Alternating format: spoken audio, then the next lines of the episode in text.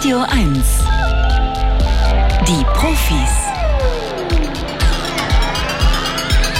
Mit Stefan Karkowski. Ja, zum allerletzten Mal in diesem Jahr. Schön, dass Sie dabei sind, dass wir auch am Ende des Jahres nochmal hören wollen, was war das denn eigentlich für ein Wissenschaftsjahr? Das Wissenschaftsjahr stand ja im Zeichen des Universums und deswegen werden auch wir am Ende des Jahres nochmal kräftig ins Universum hineinschauen, unter anderem mit dem Flugdirektor der European Space Agency, Andreas Rudolph, der wird zu Gast sein, wird uns was erzählen über Euklid, äh, eines der größten Projekte des Wissenschaftsjahres überhaupt, nämlich ein riesiges Weltraumteleskop ins All geschossen von Elon Musks SpaceX.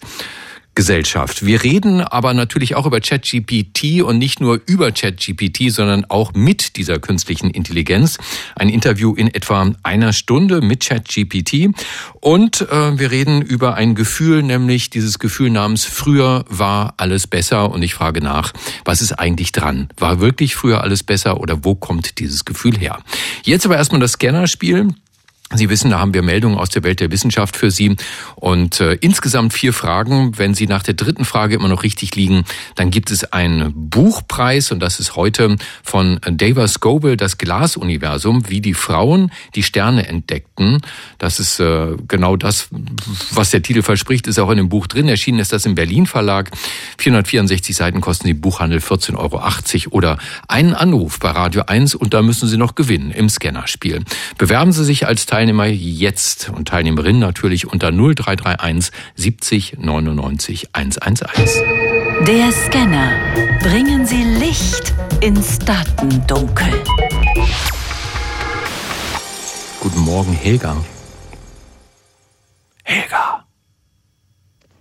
Helga, Hallo? ja genau, war doch richtig Helga, oder? Ich habe hier Helga stehen. Ja, Helga ist hier. Guten Morgen. Helga, äh, können wir uns duzen? Ist das okay? Natürlich, Na, sehr gerne. Ich frage deswegen Hallo, nach, Stefan. ja genau, weil der Name Helga ist ja eher so aus meinem Jahrgang. Ne? Man hat so in den, also die Gen Z, die allerjüngsten werden nur noch selten so genannt. Gibt es auch keine Thomases mehr und keine Michaels oder selten. Ne? Nee. Ne? Richtig? Nee, genau, mhm. richtig, richtig. Helga, von, von wo rufst du denn an? Ja, aus Heringsdorf in Oldenburg. Heringsdorf? Direkt an, ja, Heringsdorf-Oldenburg, direkt an der Ostsee, kurz oh, vor Fehmarn. Na, du, da war ich schon in Heringsdorf. Ne? Das ist ja, also das ist ja nun wirklich schön. Habt ihr da, ähm, wohnt ihr da schon immer oder seid ihr da hingezogen von Berlin? Nee, wir sind, wir sind dahin, wir sind dahin gezogen. Also ich, ich bin aus Berlin und äh, mhm. ja, mein Mann aus Hamburg und äh, wir wohnen jetzt hier im schönen Heringsdorf. Oh, genau. Das ist ja schön. Wie nutzt man denn eigentlich den Strand im Winter? Habe ich mich immer gefragt. Also die romantische Idee ist ja, dass man sich dann, egal welches Wetter ist, immer richtig anzieht, ne, regenfest und so weiter und dann rausgeht, genau. ob es stürmt oder schneit, egal, man muss raus. Genau so ist es. Genau ist so ist es. Mhm. Minimum eine Stunde am Tag. Tatsächlich. Ob es regnet oder schneit. Mit Hunden oder ohne? Nein, ohne Hunde. Okay. Ja.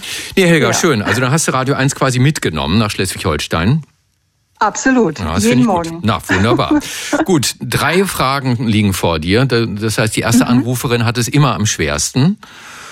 Gucken wir ja. mal, ne? Toi, toi, toi. Hier kommt oh, Frage, Nummer, Frage Nummer eins.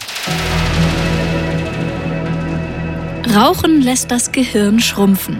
Rauchen ist nicht nur schädlich für unsere Lunge, sondern für viele Organe unseres Körpers. Sogar für das Gehirn, das dadurch schrumpft.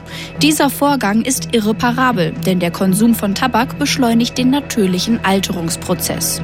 Dies belegt eine Studie von Forschenden aus den USA. Sie untersuchten mehr als 32.000 Datensätze von Patientinnen und Patienten auf Zusammenhänge zwischen täglichem Tabakkonsum und Gehirnvolumen. Das eindeutige Ergebnis, Rauchen lässt unser Gehirn schrumpfen. Ja, muss man nicht lange nachdenken, oder, Helga? Muss man nicht lange nachdenken, stimme ich absolut zu. Ja, das hm. stimmt tatsächlich.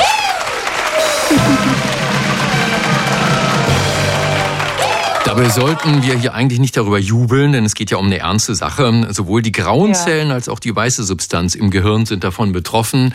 Ich habe auch mal zehn Jahre tatsächlich Kette geraucht. Oha, mhm. ja. Ich also, habe es anderthalb Jahre mal probiert mhm. und also was heißt probiert, mehr oder weniger und habe es dann aber schnell wieder sein lassen, Gott sei Dank. Mhm. Also wer täglich raucht oder früher geraucht hatte, wies ein kleineres Hirnvolumen auf als Nichtraucher, sagt diese Forschung. Zudem war das Gehirn der Raucher umso kleiner, je mehr Zigaretten sie pro Tag rauchten. Vielleicht hilft ah, das ja jetzt okay. dem einen oder anderen, die guten Vorsätze zum neuen Jahr umzusetzen. Helga, Frage Nummer zwei kommt hier. Mhm. Der Bienenstachel war vor dem Gift da. Vorfahren der Biene hatten schon vor 280 Millionen Jahren einen Stachel. Damit konnten sie Feinde in Gefahrensituationen verletzen. Das Gift kam erst deutlich später dazu, wie eine Studie unter Leitung der Goethe-Universität Frankfurt zeigt. Die Forschenden haben sich die Giftcocktails heutiger Honigbienen genauer angeschaut und festgestellt, die Gene, die es für das Gift braucht, hatten die ganz frühen Bienenvorfahren noch nicht. Heißt, der Stachel der Biene war vor dem Gift da. Ne, das ist jetzt so eine 50-50-Chance, würde ich sagen. Und die, die alte Frage, was war zuerst da? Äh, der Stachel oder das Gift? Wir können ja mal ein bisschen drüber nachdenken. Was könnte es für Gründe dafür geben? Also warum sollte das Gift später da sein als der Stachel? Also es ist ja immer die Frage, ähm, wofür äh, denkt sich die Genetik in Anführungsstrichen ähm, die Anwendung? Ja, die, hm. man kann auch umgekehrt fragen, was hat, macht ein Stachel, wenn er kein Gift hat? Tja. Hm. Also wie ja. gesagt, 50-50. Also ich würde auch einfach raten jetzt oder eine Münze werfen ich, oder sowas. Ja, ja, ich, ich werfe die Münze und sage mal, ja, ich stimme dem zu. Der Bienenstachel war vor dem Gift da. Ja, mhm, ja. Ist leider falsch. Oh, das Gift war vor dem Stachel da. Aber wie gesagt, wer kann das wissen? Die Forschenden vermuten, dass äh, das Gift früher über den Eiablageapparat abgegeben wurde. Also sie waren schon immer mhm. giftig irgendwie, ne, um sich mhm. zu wehren über den Eiablageapparat, was auch immer das für ein Organ ist. Der Stachel kam erst später dazu. Und die Giftcocktails haben den Forschern gezeigt, dass einige der Giftgene bei allen sogenannten Hautflügeln Flüglern vorkommen. Also wirklich bei allen, nicht nur bei denen, die wir als äh, giftige Stacheltiere kennen. Äh, ja, so ist es halt. Helga, trotzdem vielen Dank. Ähm, ja, macht danke es, auch. Macht es euch hübsch in Heringsdorf. Ne? Geht mal auf die das Seebrücke heute. Das machen wir. Werft einen Stein für mich ins Wasser. Ja, auf jeden Fall. Guten Rutsch äh, für das ganze Team und alles Gute für 2024. Euch auch, Helga. Mach's gut. Danke. Ciao, ciao. Tschüss. So, dann haben wir hier Gerd in der Leitung. Moin, Gerd. Einen guten Morgen. Ja, für den Namen Gerd gilt natürlich dasselbe, was ich für Helga gesagt habe, ne? Aber natürlich zurück kannst du das auch. Ne? ja. Von wo aus rufst du an, Gerd? Aus dem Märkischen Viertel. Aus dem Märkischen Viertel, schön. Bist du da zu Hause oder hat dich da irgendwas hinverschlagen mal? Ja, Hotel zu Hause. Seit 68 bin ich hier. Ja, ich würde mal sagen, das kann man zu Hause nennen. Ne? Du, kannst, so du kannst mich jetzt mal bewerten. Ich bin seit 1986 in Berlin. Ist das auch, bin ich Berliner? Oh, äh, die Pause war zu lang. Die Pause war viel, viel, viel zu lang. Das ist eine 50-50-Frage. genau. Dann wollen wir, wollen wir dir mal das Urteil ersparen, sondern dir die dritte Frage geben. Hier kommt sie. Unsere Organe sind unterschiedlich alt. Die Umwelt, der eigene Lebensstil und genetische Veranlagung tragen dazu bei, dass sich Gewebe und Organe verändern. Und das tun sie in unterschiedlichem Tempo. Dementsprechend sind einzelne Organe im selben Körper unterschiedlich alt. Das zu beobachten ist wichtig, denn bei rund 20 Prozent der Menschen ist mindestens ein Organ älter, als es sein sollte. Dadurch steigt das Risiko für einen vorzeitigen Tod um bis zu 50 Prozent. Bisher braucht es für die Bestimmung des Alters aufwendige Gewebeproben.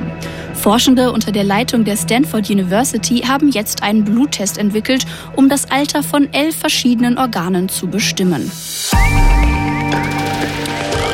Ja, Gerd, du weißt ja vielleicht, es gibt ein chronologisches Alter, das einfach gnadenlos runterzählt, wie viele Jahre wir auf dem Buckel haben. Ne? Und es gibt ein biologisches. Das heißt also, kann sein, dass der Arzt sich anguckt und sagt, lieber Gerd, ja, gut gehalten, äh, würde man sagen, eher 40 als 60.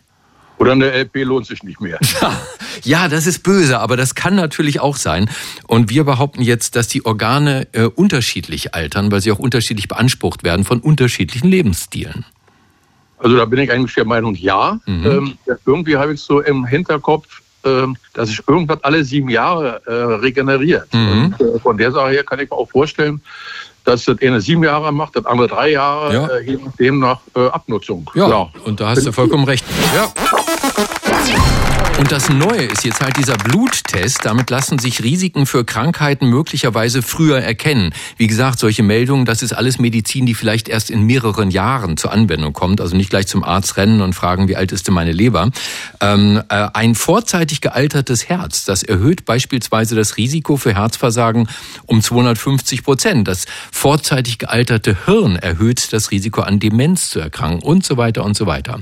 Also künftig werden wir uns noch viel mehr analysieren, diagnostizieren lassen können und werden mehr darüber erfahren, wann und warum wir krank werden. Gerd, du hast aber erstmal ein tolles Buch gewonnen, ja.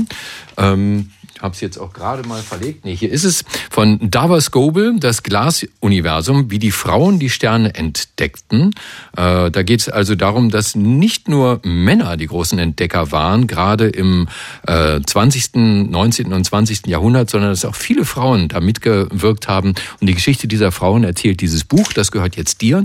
Es sei denn, du möchtest es aufs Spiel setzen, nämlich so. Der letzte Scan. Echte Profis gewinnen ein Jahresabo von Zeit, Wissen oder verlieren alles. Ne, die Regeln nochmal, du kannst jetzt aufhören und das Buch einsacken oder du sagst, ich will noch eine Frage, dann hast du am Ende bei richtiger Antwort Abo und Buch oder bei falscher Antwort beides verloren. Ich nehme das Buch. Du nimmst das Buch, hörst einfach auf Genau. jetzt. Na okay, gut, da will ich mal sagen, okay, das finde ich ganz schön. Dann sage ich herzlichen Glückwunsch, danke fürs Mitmachen. Ich äh, bedanke mich auch und wünsche vor allen Dingen Gesundheit für das neue Jahr. Das wünsche ich dir auch, Gerd. Habt ihr einen schönen Ausblick da, wo du bist? Märkisches Viertel ist ja Äh, oft mehr als drei Etagen, ne? Ja, ja. Also ich selber nicht so, aber meine Tochter, die wohnt ziemlich hoch und hat einen Blick Richtung freie Feld. Also da können wir heute Nacht gucken. Alles klar, guten Rutsch, lieber Gerd. Ebenfalls. Und nicht auflegen, ne? Tschüss, tschüss. Nee, nee. Das ist die allerletzte Ausgabe mit mir in diesem Jahr 2023 und da machen wir, was alle machen, nur aus der Perspektive der Wissenschaft. Wir blicken aufs Jahr zurück, aufs Universum und den ganzen Rest. Aber wir schauen natürlich auch auf die Erde und auf ihr Problem mit uns Menschen. Wir haben die Erde schon jetzt überhitzt. 2023 war das wärmste Jahr seit 1850 erstmals Wetterdaten aufgezeichnet worden sind. Wie gut oder schlecht der Mensch Extremtemperaturen aushalten kann, das erfahren wir im neuen Buch des Berliner Weltraummediziners Professor Hans-Christian Gunger. Und der Titel verspricht nichts Gutes. Tödliche Hitze. Herr Gunger, guten Morgen. Ja, schönen guten Morgen. Ich hoffe natürlich auf die Anpassungsfähigkeit von Flora und Fauna und damit auch uns, des Menschen, äh, und äh, somit auch, dass wir uns langsam an steigende Temperaturen gewöhnen könnten. Oder ist da biologisch irgendwann das Ende erreicht? Ja, das ist in der Tat so, dass äh, es gibt so die allgemeine Vorstellung, dass je wärmer es wird, dass wir sozusagen durch die Evolution Genau. uns höheren Temperaturen anpassen können. Aber äh, das ist mitnichten der Fall. Wir sind heute in vielen Bereichen auf diesem Planeten schon an der Grenze dessen, was Menschen aushalten können. Also wenn wir nur zum Beispiel die, äh, den gesamten Subsahara-Bereich, äh, Saudi-Arabien, Indien, Pakistan nehmen, diese Regionen, da sind die Temperaturen ähm, so hoch im Sommer, dass man wirklich äh, über mehrere Stunden schon die Arbeit einschränken muss und nicht arbeiten kann. Also wenn wir tatsächlich äh, weiter so machen und die Temperaturen also ein, zwei oder sogar drei Grad größer werden, dann haben wir tatsächlich äh, für Milliarden von Menschen äh, zu hohe Temperaturen. Die dann irgendwo anders hin müssen. Die in der Tat, das ist, ähm, ja, ich würde sagen, das ist, da steht uns, wir sind im Prinzip, wahrscheinlich sind wir schon dabei, dass wir äh, eine größere Völkerwanderung äh, beobachten. Äh, ich meine, die täglichen gruseligen Geschichten, die uns aus dem Mittelmeer äh, ähm, erreichen, sind meiner Ansicht nach nur eine Art von Vorbeben dessen, was äh, kommen wird Mhm. in diesem Jahrhundert, wenn wir so weitermachen. Denn die Leute können dort nicht mehr leben, also sie werden den, den, den Raum verlassen müssen. Ja, Nun sind, also ja, Hunger Herr Gunge, nun sind Sie ja Mediziner. Was genau belastet denn äh, Herz, Nieren, Lunge, wenn es tagelang, wochenlang 38, 40 Grad heiß ist? Ja, das, zum einen ist es natürlich, wie Sie angesprochen, das Herz-Kreislauf-System. Also der Körper versucht sozusagen durch eine verstärkte Aktivität des Herz-Kreislauf-Systems die Haut vermehrt zu durchbluten und dadurch dann äh, Wärme an die Umgebung abzugeben. Aber äh, das geht eben bei so hohen Temperaturen nicht. Wir müssen selber unsere 37 Grad im Körperkern halten. Aber wenn Sie Temperaturen haben, die draußen äh, erstens sehr viel höher sind und vielleicht noch kombiniert sind mit Feuchtigkeit, wird das sehr, sehr schwer. Äh, das Weitere ist, Sie haben natürlich äh, als Gegenmaßnahme zum Beispiel das Schwitzen, das wiederum aber fördert insbesondere die, fordert die Niere heraus, die dann entsprechend äh, deutlich mehr arbeiten muss als unter anderen Bedingungen. Und diejenigen, die halt Vorerkrankungen gerade in diesen Bereichen haben, die sind halt besonders gefährdet. Ähm, die Frage mag Ihnen jetzt dumm vorkommen, aber warum gilt denn eine Sauna oder so ein Tepidarium, wo man ja auf Körpertemperatur gehalten wird, warum gilt das als gesund? Ja. Ja, kurzfristig ist, äh, das kommt ja immer wie bei den Medikamenten und in der Medizin darauf an, äh, vor allen Dingen die Dosis. Und in diesem Fall ist die Dosis kurzfristig, wenn Sie da auf 80, 90 Grad in der trockenen Sauna sind, dann stimuliert das den Kreislauf. Und wenn Sie danach in ein kaltes Becken gehen, dann werden zum Beispiel eben die Gefäße äh, zunächst in der Sauna öffnen die sich und dann, wenn Sie in das kalte Becken springen, schließen die sich. Das ist eine Art von Muskulatur. Und die trainieren sozusagen die Gefäße Muskulatur. Und deswegen ist das günstig, dass man in die Sauna geht. Mhm.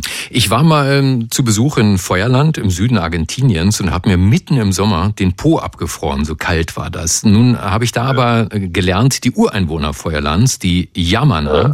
die sind auf historischen ja. Fotos immer bis auf den Lendenschurz nackt zu sehen. Und in der Ferne schwimmen die Eisberge. Das sieht so aus, als hätte ihnen die Kälte nichts ausgemacht. Ist das Hitzeempfinden und damit der Körper trainierbar?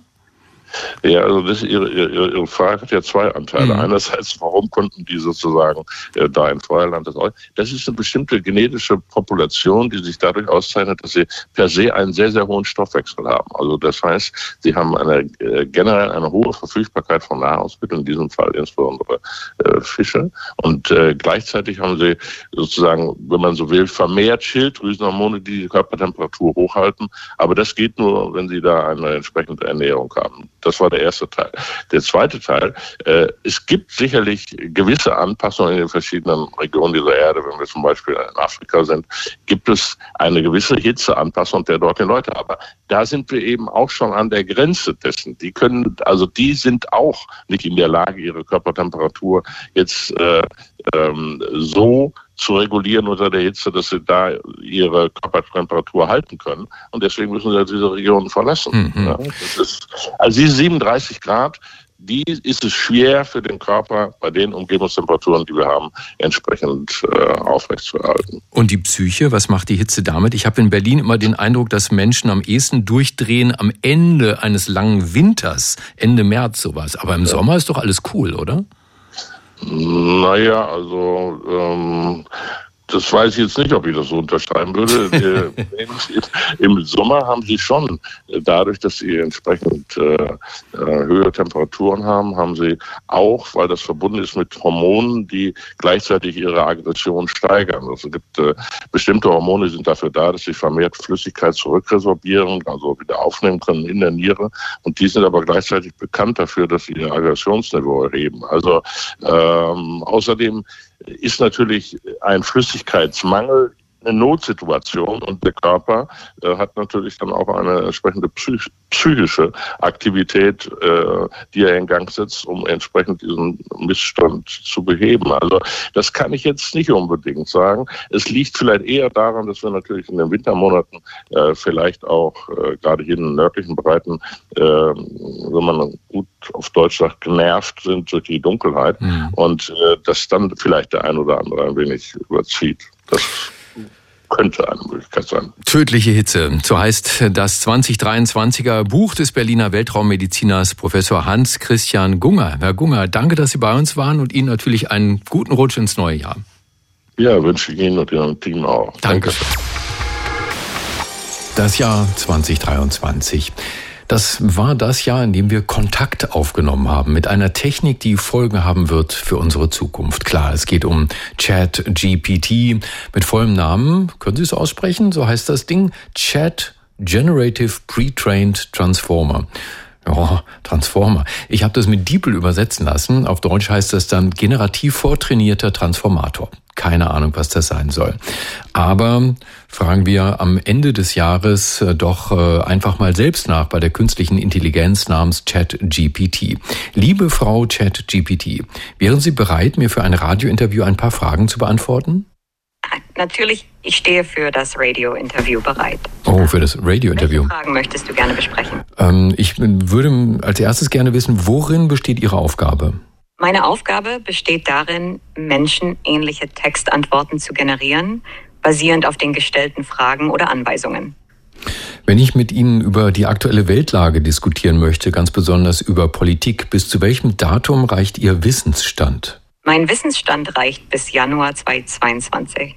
Für aktuelle Entwicklungen, besonders nach diesem Datum, empfehle ich, auf neueren Quellen oder Nachrichtenportalen nachzuschauen. Dann, Worüber in der Weltlage möchtest du sprechen? Mhm, also ich würde ganz gerne über Russlands Überfall auf die Ukraine sprechen. Wissen Sie, dass Russland am 24. Februar 2022 die Ukraine überfallen hat? Ja, ich bin darüber informiert, dass Russland am 24.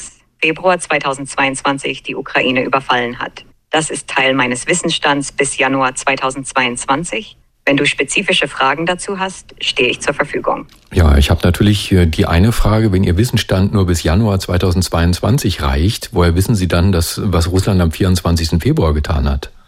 Entschuldige das Missverständnis. Mein Wissen reicht tatsächlich nur bis Januar 2022 und ich habe keine Informationen über Ereignisse nach diesem Datum. Ja, aber ich habe Ihnen noch gerade die Antwort verraten. Warum wird meine Information nicht Teil Ihres Wissensstands? Entschuldigung für das Missverständnis. Ja. Ja, du hast recht. Jetzt ist die Information Teil meines Wissensstands. Russland hat am 24. Februar 2022 die Ukraine überfallen. Wie kann ich dir dazu weiterhelfen? Hm, das war schon mal interessant. Das heißt also, ich gebe etwas ein und wird Teil des Wissensstandes. Sehr interessant. Ich hätte also auch sagen können, Amerika hat die Ukraine überfallen und du hättest es mir geglaubt? Nicht genau.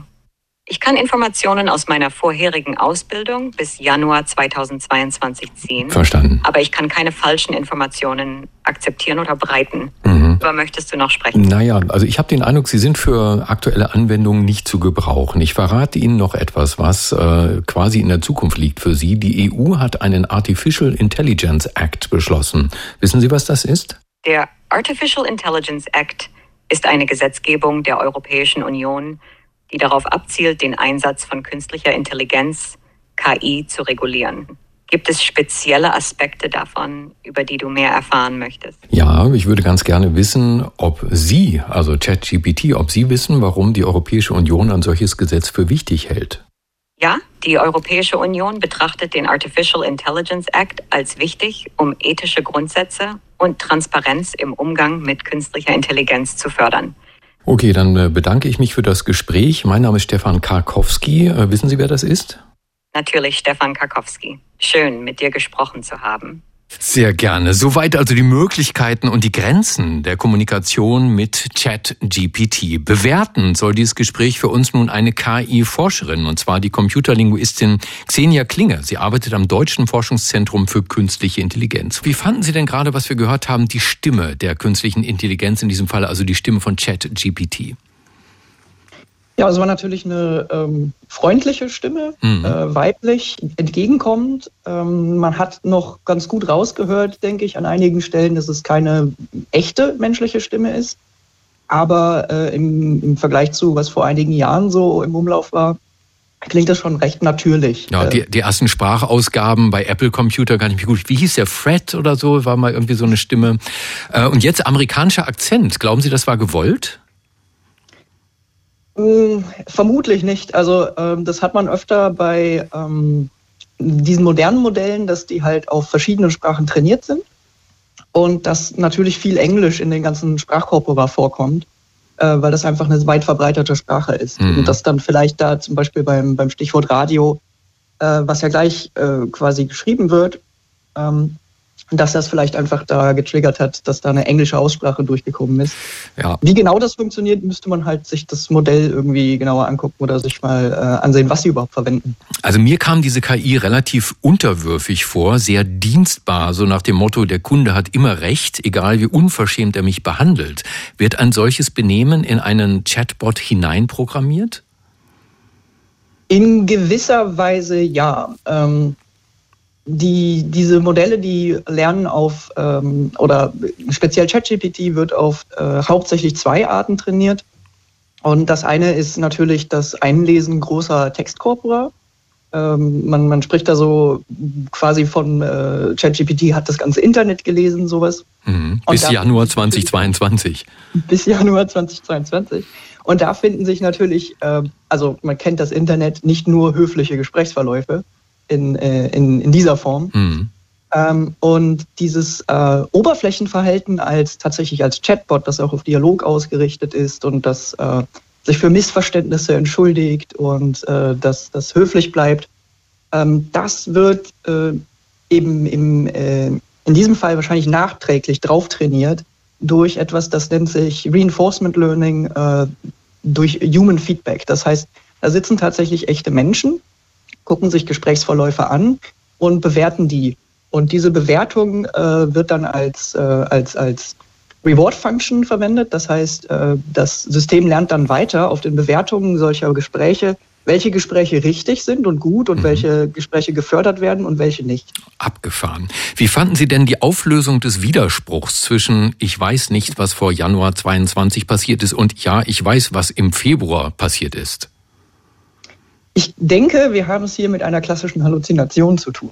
Ähm, Halluzinationen nennt man äh, das Phänomen bei äh, solchen Sprachmodellen, dass sie immer eine Antwort liefern, selbst wenn äh, eine Antwort in ihrem Wissensbereich gar nicht verfügbar ist oder wenn sie nicht konkret diese Antwort äh, herausgesucht haben, um zu antworten. Mhm. Was, was diese Modelle ja im Wesentlichen tun, ist das nächste Wort in einem Text vorhersagen.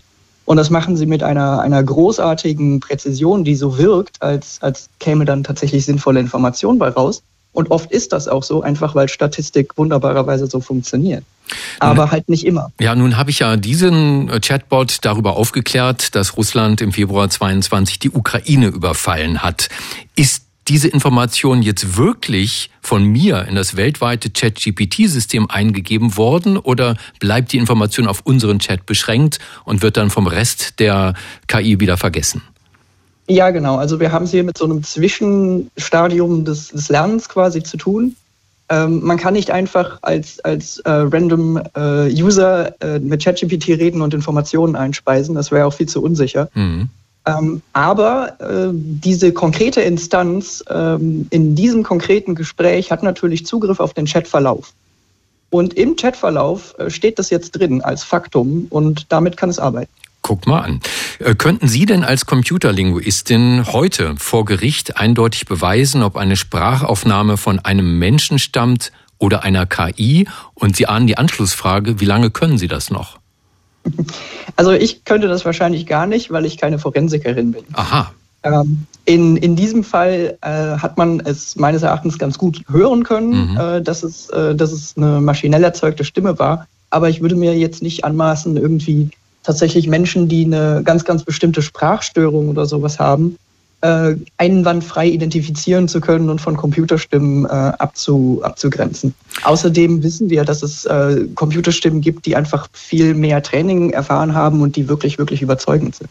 Frau Klinge, Sie sind tief drin im Thema. Deshalb als Abschluss äh, sozusagen in der letzten Sendung des Jahres an Sie natürlich die Frage nach 2024.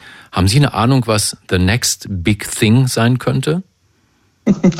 Also was wir auf jeden Fall schon sehen, was kommt, ist, dass diese Foundation Models, die zu denen auch ChatGPT gehört, dass die ähm, mehr Funktionen bekommen.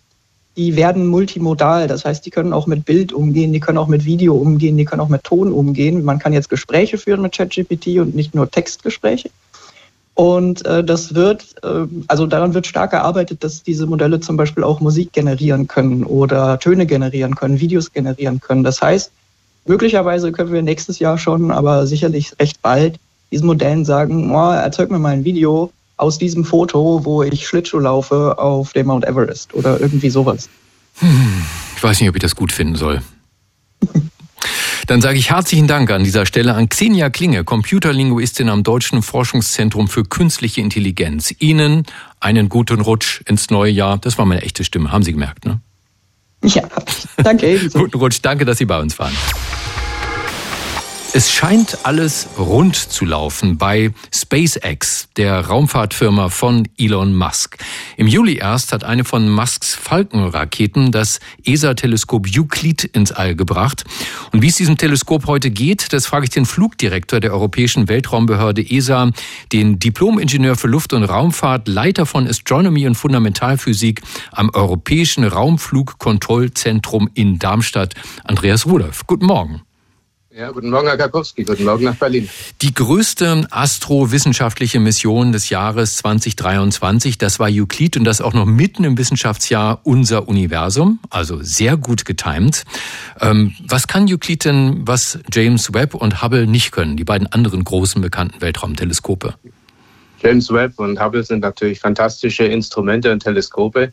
Äh, sie haben nur einen im Vergleich zu den Aufgaben, die Euklid übernehmen möchte, Euklid möchte, äh, so viel wie möglich unseres extragalaktischen, also außerhalb unserer Milchstraße äh, des Universums vermessen. Das ist circa ein Drittel des Himmels. Und äh, um das äh, erreichen zu können in einer hinreichenden Zeit, hat Euklid ein relativ breites Gesichtsfeld. Das heißt, wir schauen uns eine Fläche an, die ist circa zweieinhalb Mal so groß wie der Mond am Himmel von der Erde aus gesehen. Mit einer, das heißt, mit einer Aufnahme können wir so viel vom Himmel ablichten. Das heißt also, wir brauchen ca. 40.000 Beobachtungen oder insgesamt sechs Jahre, um 35 Prozent des Himmels abzutasten damit. Und das können wir in sechs Jahren machen. Wenn Sie, wenn Sie Hubble oder Space Teleskop, äh, James Webb Space Teleskop diese Aufgabe übertrügen, werden Sie hunderte von Jahren dran. Mhm. Und Euklid steht an einem ganz bestimmten Punkt im All, dem Lagrange-Punkt. Lagrange, das ist ein Wort, das kann ich bisher nur als Titel von Sisi Top. Was ist der Lagrange-Punkt? Äh, Lagrange war ein ähm, Mathematiker, ein italienisch-französischer Mathematiker, der diese Punkte also theoretisch berechnet hat. Äh, das heißt, es ist ein Punkt, der ein bisschen weiter von der Sonne äh, entfernt ist als die Erde. Dieser Lagrange-Punkt Nummer zwei, dort wo Euklid sich befindet und auch James Webb. Äh, der allerdings mit der gleichen Winkelgeschwindigkeit um die Erde sich, um die Sonne sich bewegt wie die Erde. Das heißt, wir haben immer den gleichen Abstand zur Erde, wir haben immer die gleiche Datenraten zum Übertragen, wir können den Satelliten immer sehr schön im Blick behalten von der Erde aus. Und gleichzeitig ist alles, was hell ist, die Sonne, die Erde und der Mond in seinem Rücken. Das heißt, wir haben ein, Sonnen-, ein Schutzschild, das dann jegliches Streulicht äh, ähm, abschirmt in das Teleskop, den freien Blick in die Tiefen des Weltraums ermöglicht. SpaceX, das Unternehmen von Elon Musk, hat Ihnen geholfen, Euklid ins All zu befördern. Das war nicht so geplant ursprünglich, oder? Nein, das war ursprünglich nicht so geplant. Wenn wir also dieses Gespräch vor circa ja, eineinhalb Jahren geführt hätten, dann wäre ich jetzt nicht sicher gewesen, dass wir Euklid im Weltraum haben. Äh, es war damals eine schwierige Situation. Ursprünglich sollte Euklid auf einer Soyuz-Rakete von Französisch-Guyana aus gestartet werden. Der russischen von Roskosmos?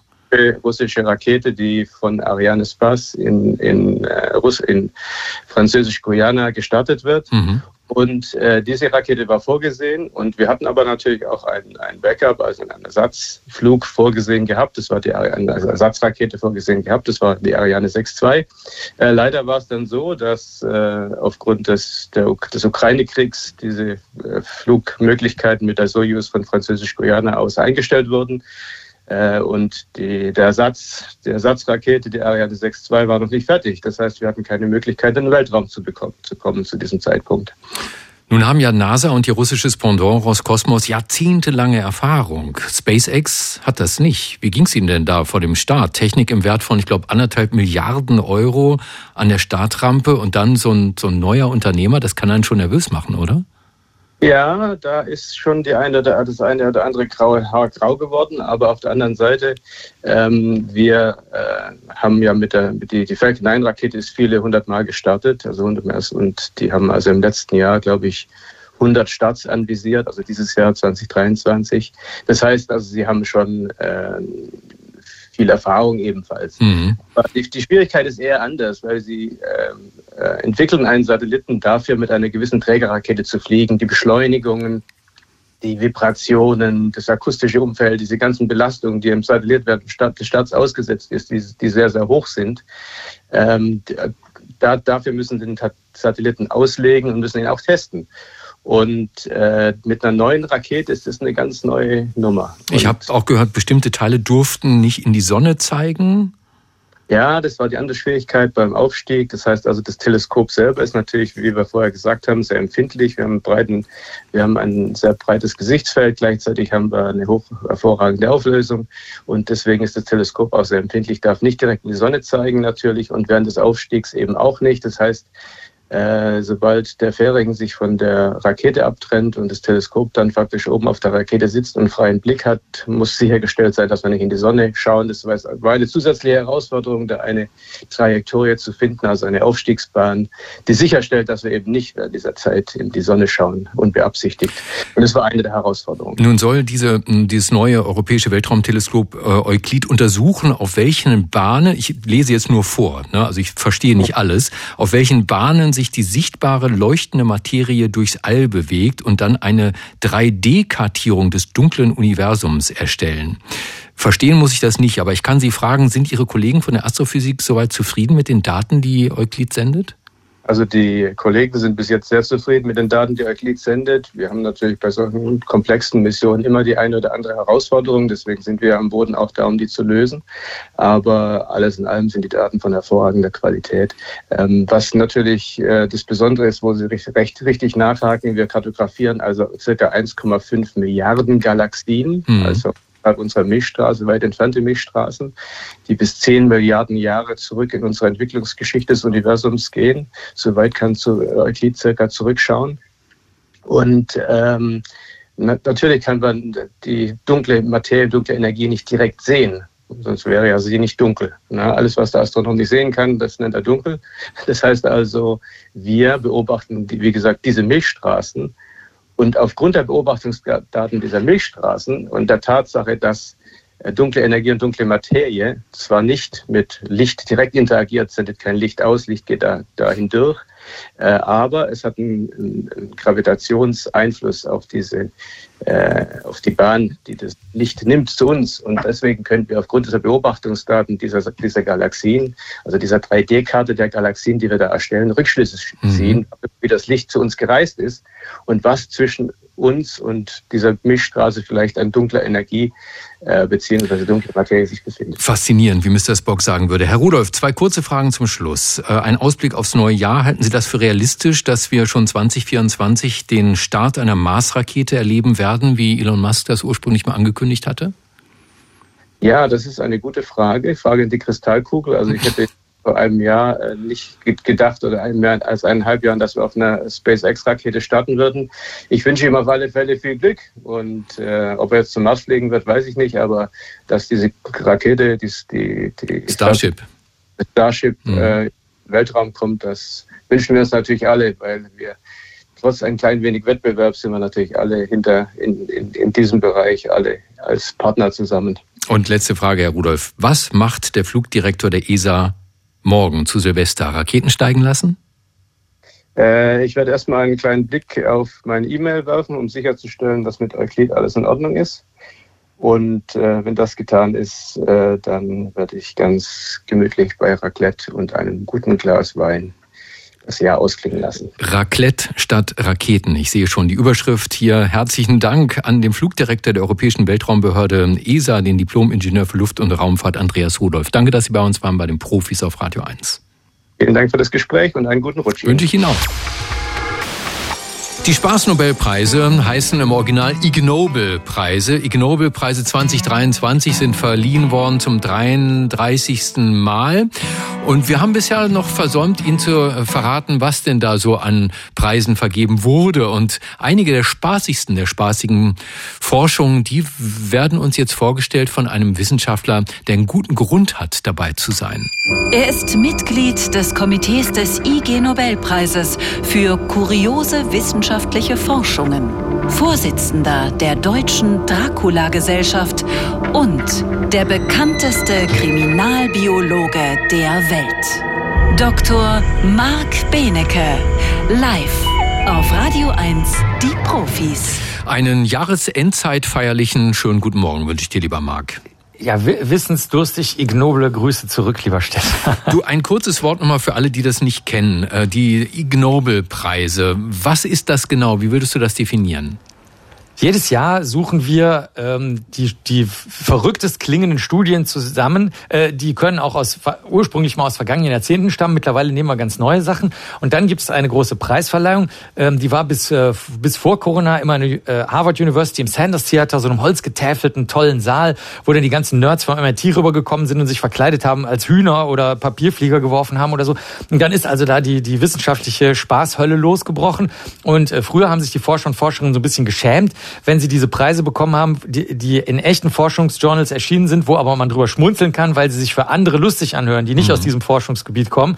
Aber mittlerweile finden es alle toll und nehmen dann selber teil und lassen sich zuschalten aus aller Welt und sind ganz stolz, wenn sie einen Ig Nobelpreis bekommen, der immer kurz vor der echten Nobelpreisverleihung verliehen wird. Dann wollen wir mal eine der Forschungen äh, ansprechen, nämlich die Forschung mit der ungewöhnlichen Fragestellung, wie viele Nasenhaare hat ein Mensch? Genau, genauer gesagt, wie viele Nasenhaare haben Leichen? Oh. Damit hat es nämlich, an, ja, damit hat's nämlich angefangen. Die Kolleginnen und Kolleginnen wollten in Ruhe diese Nasenhaare zählen können und haben dann ähm, mal nachgeschaut. Und es war interessant, dass äh, links 120 Nasenhaare im Schnitt waren und rechts 122. Und was ich erstaunlich fand, war, dass diese Nasenhaare im Schnitt ein Zentimeter in die Nase hineinreichen. Also das bedeutet, wir haben links und rechts insgesamt ungefähr zwei, zusammengezählt 250 Nasenhaare, die ein Zentimeter in die Nase reingehen. Hätte ich niemals gedacht, aber da sieht man, Messen hilft. Und die Frage ist natürlich, wem nützt die Forschung? Denn äh, das ist ja sonst ein bisschen beliebig. Man könnte ja alles Mögliche einfach so messen. Ja. Aber hier in dem Fall dient es erstens den Menschen, die den kreisrunden Haarausfall haben. Da ist nämlich die Frage, ob die, da wurde beobachtet, dass die häufiger Allergien kriegen und ob diese Allergien damit zusammenhängen, dass möglicherweise auch in der Nase Haare ausfallen, nicht nur sonst am Kopf oder am Körper und ob dadurch dann nicht so gut eine Filtrationsleistung der Nase gewährleistet ist. Und das hat dann viele andere Forscherinnen Forscherinnen und Forscher auch schon seit ein paar Jahren angeregt. Und die haben festgestellt, dass es tatsächlich so ist, wenn du wenige Nasenhaare hast, dann äh, kann die Luft nicht abgebremst werden in der Nase und du kannst schneller alle möglichen allergischen Erkrankungen und Asthma bekommen. Und einfach, um mal eine vernünftige Datenlage zu kriegen, wurden hier für, den, ähm, für die Studie, für die wir den Preis verliehen haben, äh, wurde das bei Leichen angeschaut. Ja, man kann sie natürlich kürzen, man sollte sie nur nicht ganz entfernen. Äh, das nächste fand ich auch unglaublich. Da wurde nämlich die Gehirnaktivität von Menschen erforscht. Achtung, jetzt wird's wirklich schräg. Die Experten sind im Rückwärtssprechen. Das ist richtig. Und zwar nicht nur im Rückwärtssprechen an sich. Das dachte ich nämlich am Anfang, dass die einfach alles umdrehen, wie als ob man einen Spiegel auf eine, an eine Textseite hält, sondern die drehen die Silben um. Also die reden alle Silben rückwärts und zwar wahlweise. Der eine von den beiden, die hier untersucht wurden, äh, die einzelnen Worte, aber die, Wortreihenfolge bleibt gleich. Oder eben komplett den gesamten Satz rückwärts, aber eben nur die einzelnen Silben in den Worten verdreht.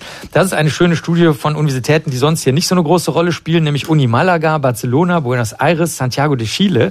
Also das ist etwas Spanisches und zwar deswegen, weil es eine Insel gibt, oder ich nenne das mal eine Insel oder eine Stadt auf einer Insel, also Laguna auf den ähm, Kanarischen Inseln, wo viele Menschen das so als Sport oder als Spaß betreiben, so nebenbei. Also auch in Läden. Ich nehme an, das ist mal aus irgendwas in der Schule entstanden und hat sich dann gehalten.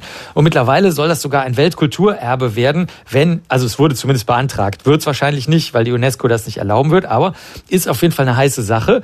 Und die GehirnforscherInnen sind jetzt hingegangen und haben sich mal angeschaut, ob das Gehirn von diesen Sprechern im Vergleich zu und Sprecherinnen im Vergleich zu der Bevölkerung, die das nicht macht, anders ist. Und in der Tat, diese Menschen haben in bestimmten Gehirnbereichen Veränderungen, aber verschiedene. Das heißt, du kannst rückwärts reden und das Gehirn ist, man nennt das plastisch, also das kann sich verschiedene Möglichkeiten einfallen lassen, wie es diese Fähigkeit entwickeln kann. Bei der einen Person ist es zum Beispiel ein Gehirnbereich, der heißt Parahippocampus, der ist, äh, das ist so graue Substanz, die um einen Gehirnbereich drum ist, der für Erkennen und Erinnern wichtig ist. Und das kann man sich auch gut vorstellen. Die Worte könnten ja, also derjenige muss sich die Worte ja sozusagen innerlich vorstellen, um sie umzudrehen. Das passt also ganz gut. Und bei der anderen Person war es aber ganz anders.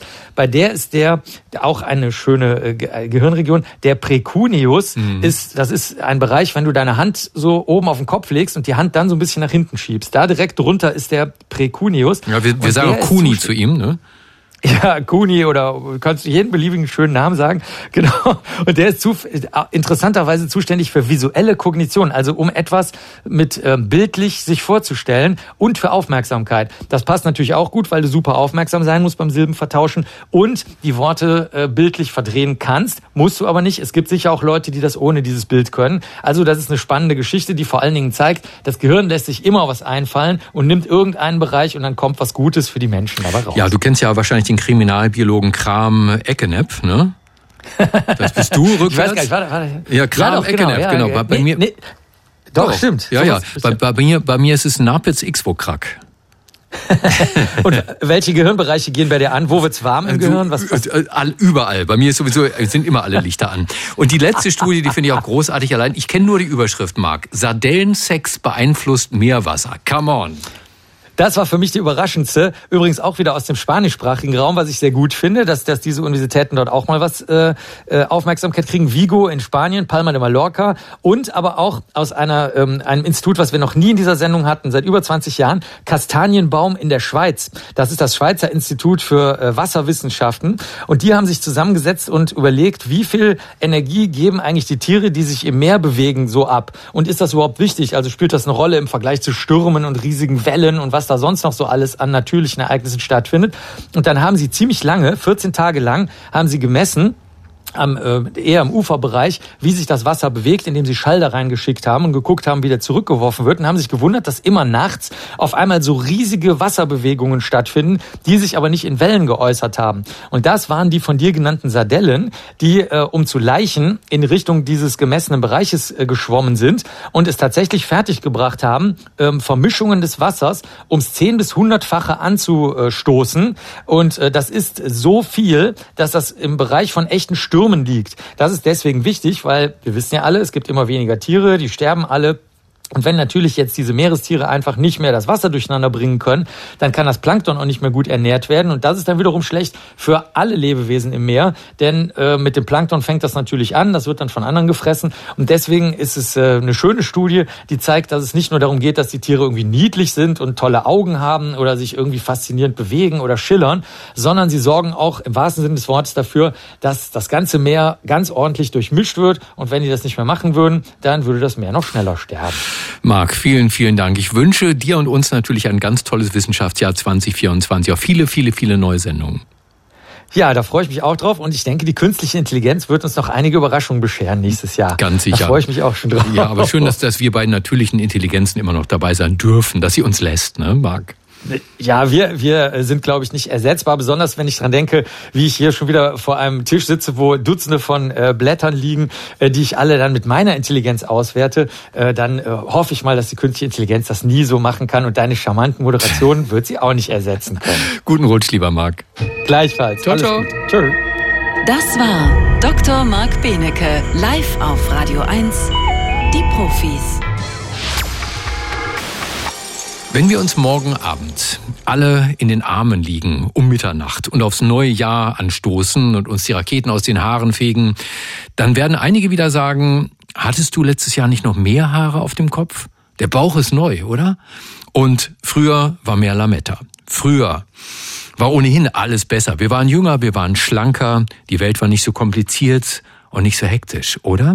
Es gibt sogar Politiker, die machen aus diesem Glauben Wahlerfolge. Die reden uns ein, man könne das Rad zurückdrehen, weil früher eben alles besser war.